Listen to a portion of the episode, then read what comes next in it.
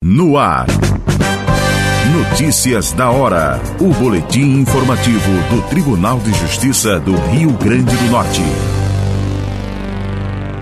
Falta de fiança não justifica manutenção de prisão cautelar.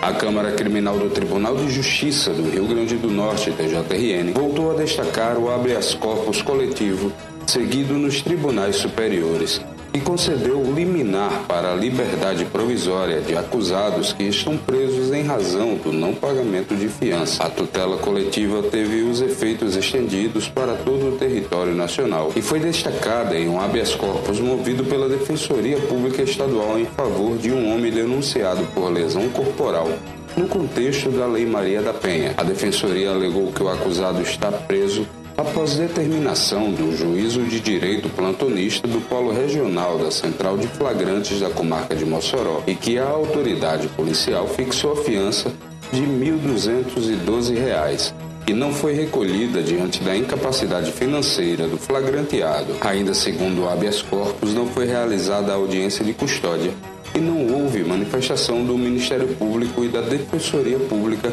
antes da decisão que condicionou a liberdade provisória ao recolhimento da fiança. A atual decisão, sob relatoria do desembargador Gilson Barbosa, destacou o entendimento do STJ de que o judiciário não pode se portar como um poder alheio aos anseios da sociedade, sendo conhecedor do grande impacto financeiro que a pandemia tem gerado no cenário econômico brasileiro, aumentando a taxa de desemprego e diminuindo a renda do cidadão brasileiro, o que torna a decisão de condicionar a liberdade provisória ao pagamento de fiança ainda mais sem justificativa. Assim, a decisão confirmou a concessão liminar e determinou a liberdade provisória do acusado com a dispensa do pagamento de fiança, mantendo as medidas protetivas impostas pelo juízo de primeiro grau do Tribunal de Justiça do Rio Grande do Norte, Tiago Macedo. Você acabou de ouvir.